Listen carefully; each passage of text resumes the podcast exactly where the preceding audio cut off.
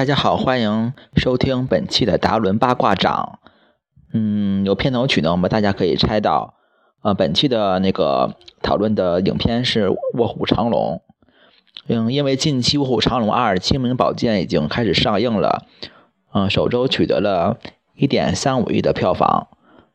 好像现在已经突破，嗯，两亿多票房。我觉得最终票房应该是三到四亿吧。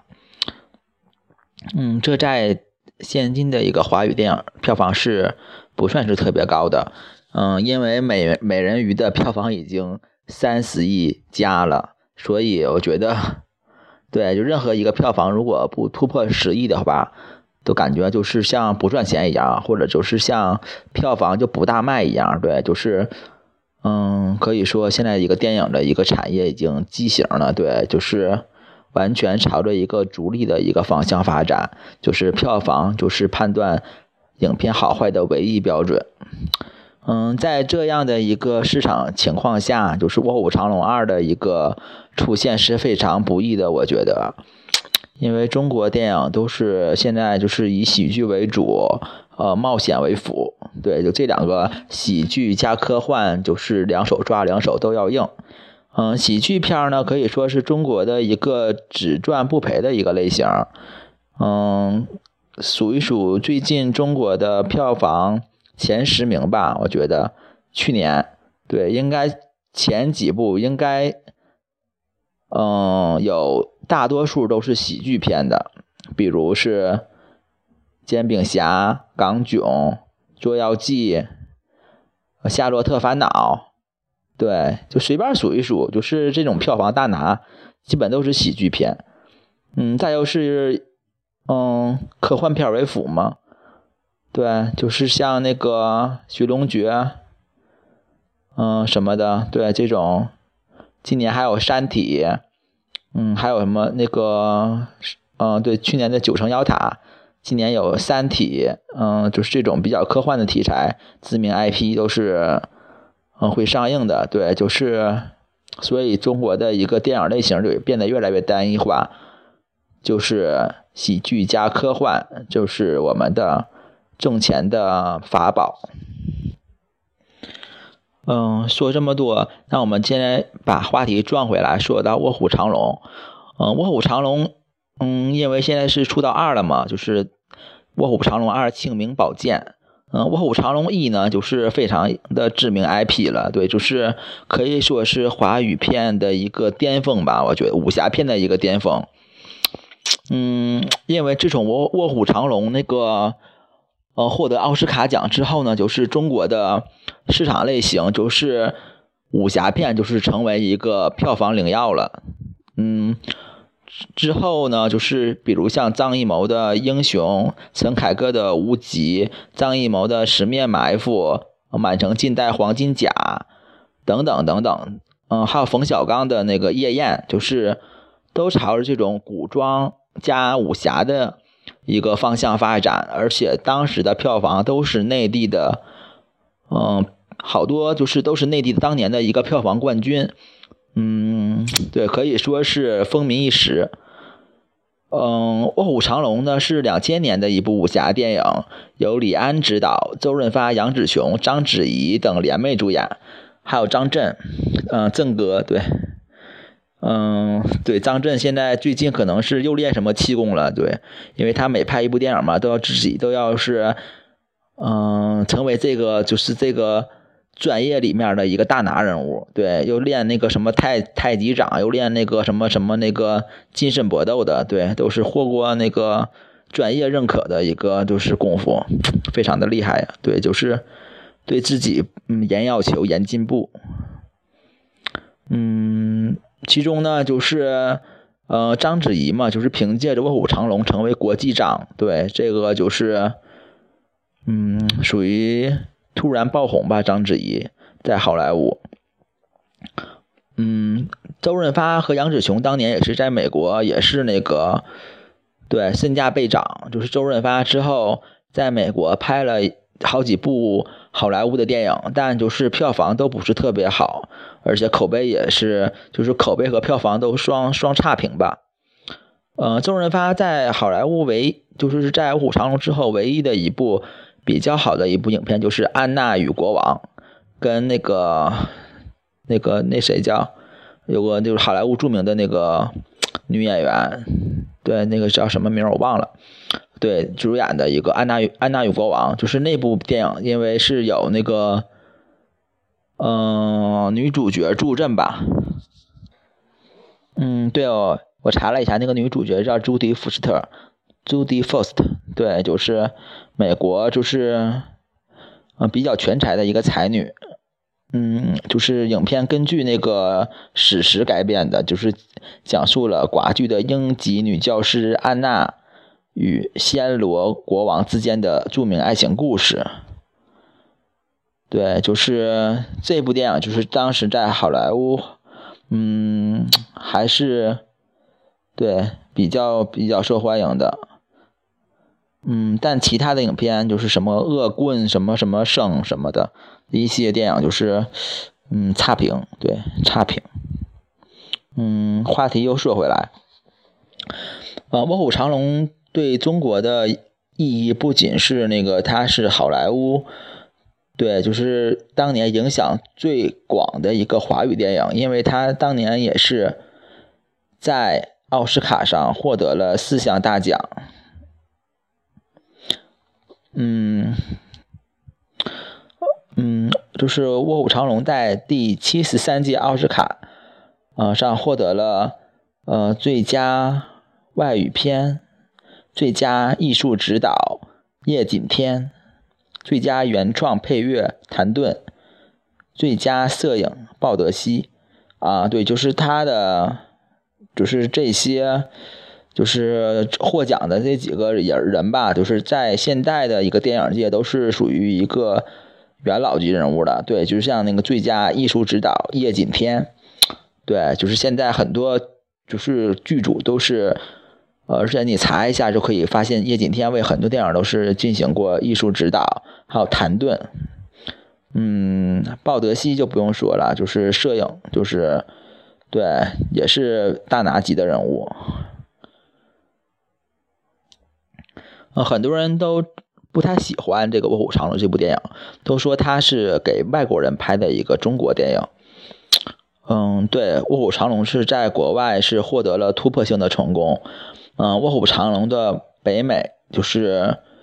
呃，首就是突破了一亿美元的一个门槛，就是。嗯，刚上映一段时间，就是成为美国历史上第一位，嗯，突破一亿美元的国外的一个电影外语片。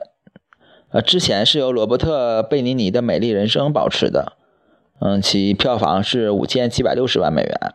而最终的《卧虎藏龙》票房的成绩为二点零五亿美元。嗯，这个成绩呢，在现在的一个对。看来也是一个挺高的一个票房了，对，就是二点五亿美元的一个最终成绩，嗯，换换算成人民币也是十六十六亿呢，嗯，不是，十二亿，对，十二亿十三亿，对，也是非常高的一个票房，而且当年是两千年，你想两千年中国上映的是什么电影？对，票房票房能有嗯突破一亿的话，已经是非常高的一个票房了。所以可以可见，《卧虎藏龙》在美国火的已经不要不要的了。嗯，《卧虎藏龙》不仅是在美国上映，在全球多个国家都有上映。嗯，比如加拿大、英国、意大利、巴西、新加坡、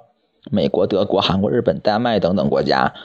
对，所以可见这个电影在全球的一个影响力。嗯，而且这部电影的主演嘛，到现在对都是。嗯，属于电影界的一个北斗，那个就是影帝影后的一个搭配。嗯，李慕白，嗯，周润发演的李慕白，章子怡的玉娇龙，杨紫琼的于秀莲，嗯，张震的罗小虎。对，就是有张震的电影，基本获奖的可能性很大，所以张震当时就被叫做获奖张。对，就是有他参演的基本电影，基本都能获奖。对，就是可见。对张震还是有一个挑片选片的一个，对一个就是演一个一个是一个底线吧，或者是他的一个非常善于选择一个适合自己的电影。嗯，还有郑佩佩演的《闭眼狐狸》，对，就是当时呃王金泉导演的《侠女》中的那侠女扮演者。对，现在郑佩佩好像不太出来了。嗯，这部电影的一个创作背景呢，就是在李安回台湾拍《饮食男女》时，就是阅读了王杜庐的原著小说《卧卧虎藏龙》。嗯，这本小说以前只有嗯，好像有四川电视台啊拍了部电视剧，就是。对，但影响很小，所以而且李李安就是本身就非常喜欢王杜庐的小说，所以李安在拍那个《理智与情感》的时候，就让徐立功代表，呃，洽购了《卧虎藏龙》的版权。嗯，再说说现在对《卧虎藏龙》这部电影的一个评价吧。对，都说这部都说《卧虎藏龙》是拍给美国人看的，嗯，其实，嗯，我觉得是李安的一个非常精准的一个把握，他能把一个中西方的一个文化融合的恰如其分，就是非常恰当。对，把中国的欲欲拒还休和美国的就是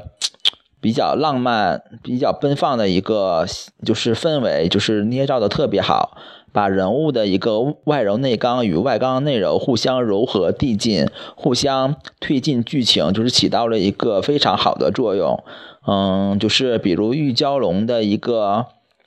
呃外外刚内柔，或者和或者是杨紫琼扮演于秀莲的一个，嗯，于秀莲是外刚内柔，杨紫琼是嗯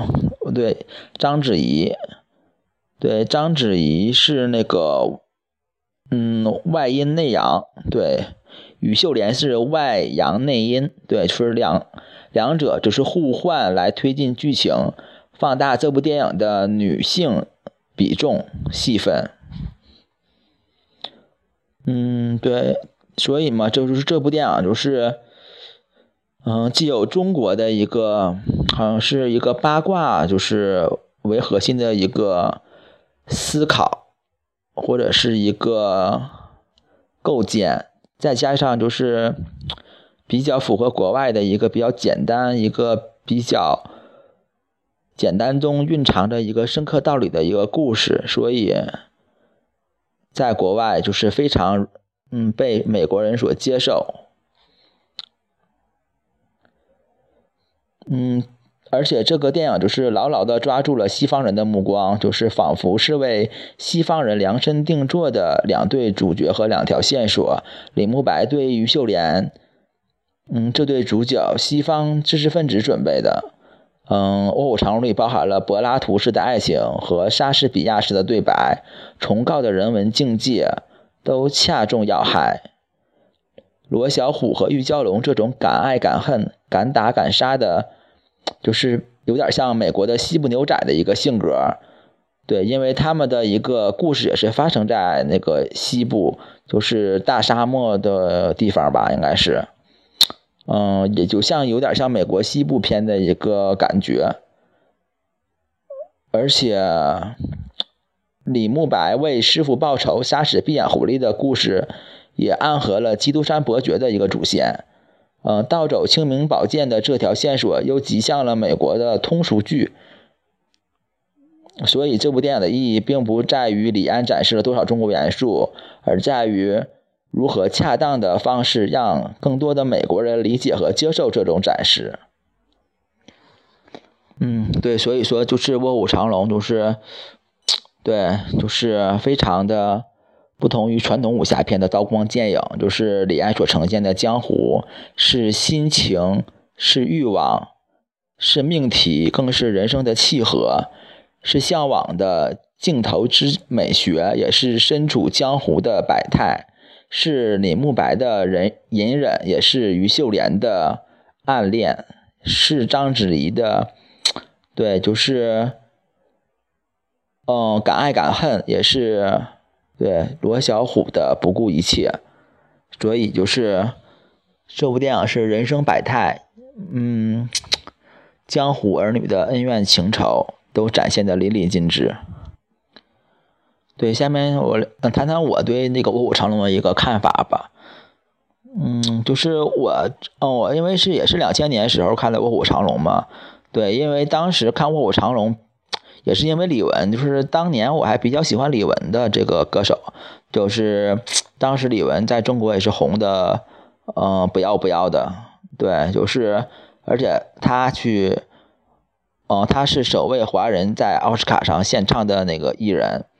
对，就是因为美国也不是华人了。对，李玟是美籍华人，对，好像也是美国籍的。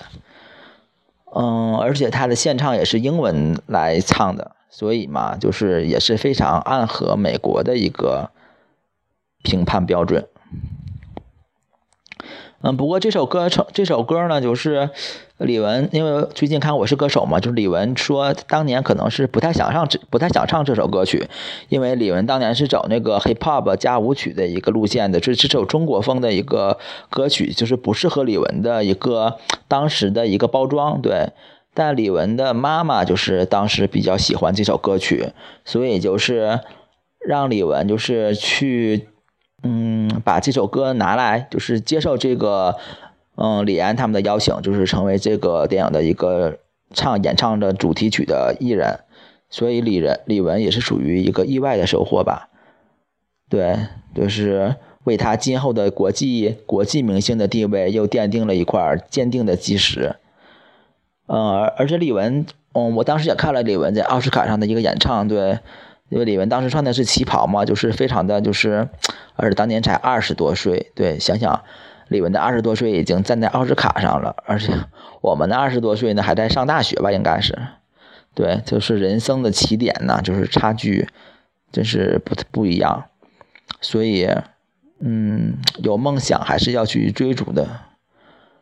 对，因为梦想也不是想出来的，而是你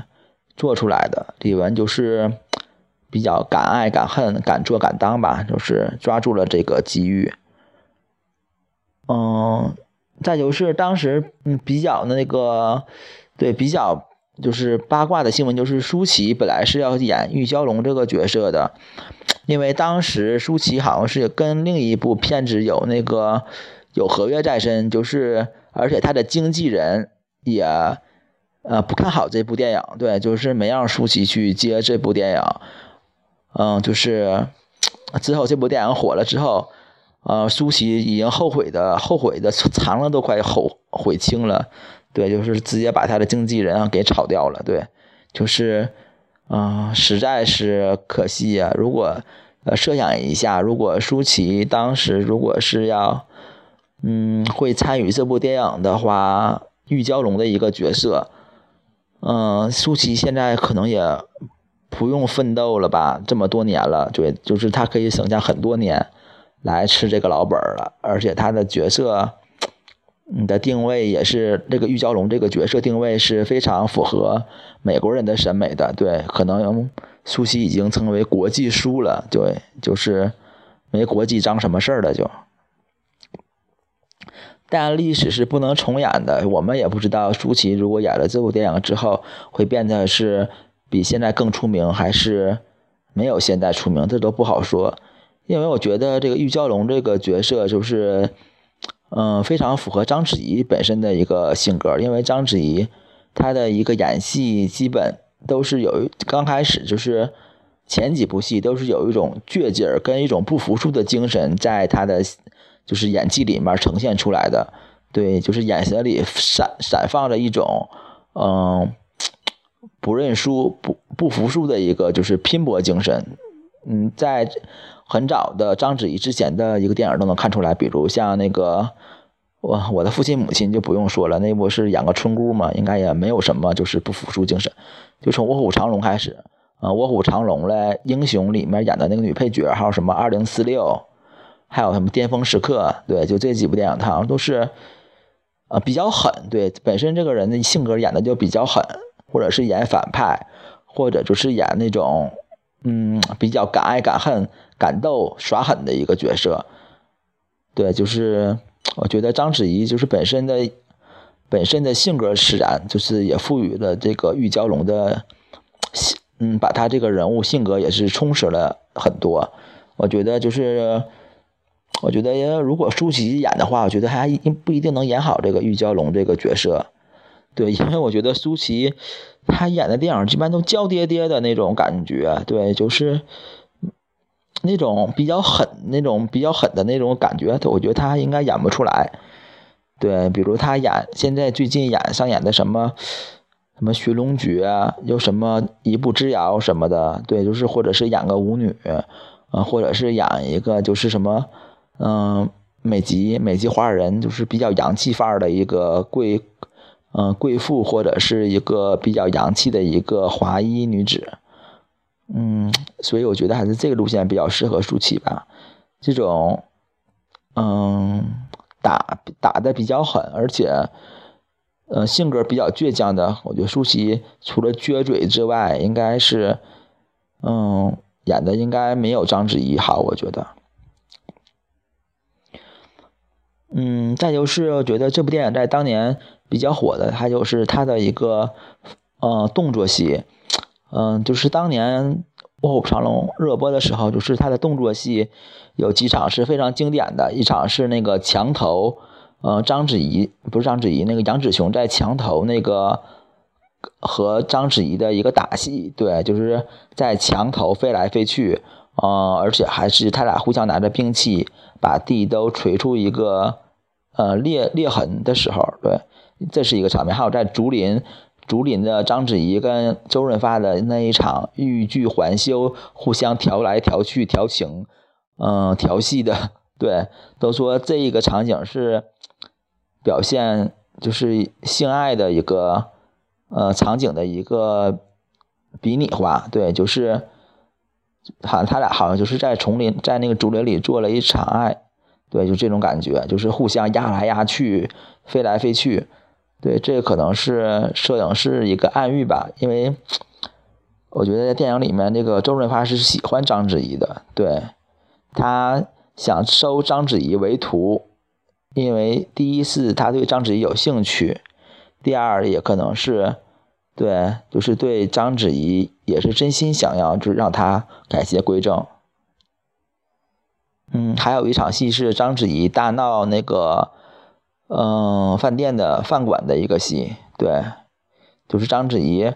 拿着那个清明宝剑嘛，对，就是对江湖豪杰大打出手，非常的就是有侠侠侠肝义胆的一个精神，而且非常的帅气，我觉得当时这章子怡，嗯，其实《卧虎藏龙》过去这么多年，转眼都十十六年了，十五六年了，对，就是我对他的印象也不是特别深刻了，因为。第一次看的时候，其实还没有看懂它的具体的一个含义。我也是啊，是近几年又看了一遍。对，就是，但确实我就是觉得《卧虎藏龙》拍的是挺好的。就虽然有些人不太喜欢他，但我这个人是非常还算比较喜欢《卧虎藏龙》这部电影的，因为他在当时就是武侠片已经进入一个瓶颈的时刻。它不但就是使武侠这种电影风靡全世界，而且当年的武侠片只有那个就是比较硬的那种功夫，王金泉就是那种，嗯，实打实的那种功夫，再有是成龙，嗯，李小龙嘞什么的那种，嗯，喜剧功夫片。李小龙的是比较真刀实枪，但已经当时已经去世了很多年嘛。嗯，当时红最红的还是成龙的一个动作戏。嗯，卧虎藏龙的出现呢，就是使中国的电影的一个风向改变了，就是使得这种吊威亚的这种戏，嗯，之后就是火火上加火，对，就是让这种就是不符合重力学和物理学的一个呃动作戏，对，就是在当时的中国就是风靡起来。而且不光是中国，就是在国外的话也是，嗯，对，也是非常受欢迎的。就是，嗯，今后的话就是中国电影如果想进好莱坞，就是第一就是功夫片儿，第二就是武侠片，对，就这几几样都是能让国外人识别出中国电影的一个就是魅力所在。所以说卧虎藏龙的出现，对，就是中国电影的一大进步和突破。而且我觉得《卧虎藏龙》里面也是章子怡演的最好，我觉得，因为就是，嗯，因为章子怡是串联整个故事的一个重要线索，她跟每个人都有联系，跟于秀于秀莲有联系，跟周润发、林不白有联系，跟小虎也有联系，跟闭眼狐狸也有联系。我觉得就是，嗯，他的这个角色都是起着一个关键的一个串联作用，对，就是。应该说她就是那个主人公吧，女主角，对，所以我觉得章子怡，嗯，当年的就是拍出《卧虎藏龙》，对，也是天时地利人和的一个结果。呃，之后章子怡就成为国际章了嘛，对，就是好莱坞的知名度就是被大打的，就是市场被打开了。嗯，之后章子怡好像。好像是在好莱坞拍了过拍过几部戏吧，应该是，但好像效果不是特别好。就是最著名的就是他的那个《艺伎回忆录》，对，就是算是在好莱坞，嗯，比较知名的一部电影，因为她当年也是获得了一个金球奖最佳女主角的一个提名，虽然没有获奖，但提名一个中国女演员提名金球奖已经是非常大的一个鼓励了，对。嗯，再来说说电影的结局吧。嗯，电影的结局就是闭眼狐狸，嗯，用毒镖把李慕白那个中毒而死，完闭眼狐狸也死了。嗯，章子怡演的玉娇龙呢，就是因为看透了人生，看透了就是，嗯，自己的一个就是感悟，感悟到了一些真理吧。对，就是从那个。山上跳了下去，但有点像那个一步之遥的结局嘛？对，就是从高处掉了下去，但不知道他在这个死亡的过程中想到的是什么？也许想到的是解脱，也许想到的是悔恨，也许他又后悔了，这都是说不好的。但这样一个结局也预示着。嗯，人都有选择自己的一个权利。嗯，你要为你做的一些事情是要付出代价的。虽然今后你是感觉到是后悔的，但有些事情如果是不是吃后悔药就能解决的，所以，对我们人生的每一步都非常重要。嗯，好吧，那就先今天的话题就先说到这儿吧。嗯，我们的《卧虎藏龙二》呢，下回再接着说，好吧？嗯，再见。